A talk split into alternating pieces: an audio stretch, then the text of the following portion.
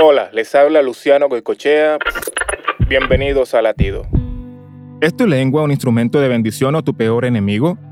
El apóstol Pablo predicó ante siete diferentes grupos de personas, una multitud, un consejo de líderes religiosos, dos gobernadores, un rey, a prisioneros, soldados y marineros endurecidos y a un grupo de judíos romanos.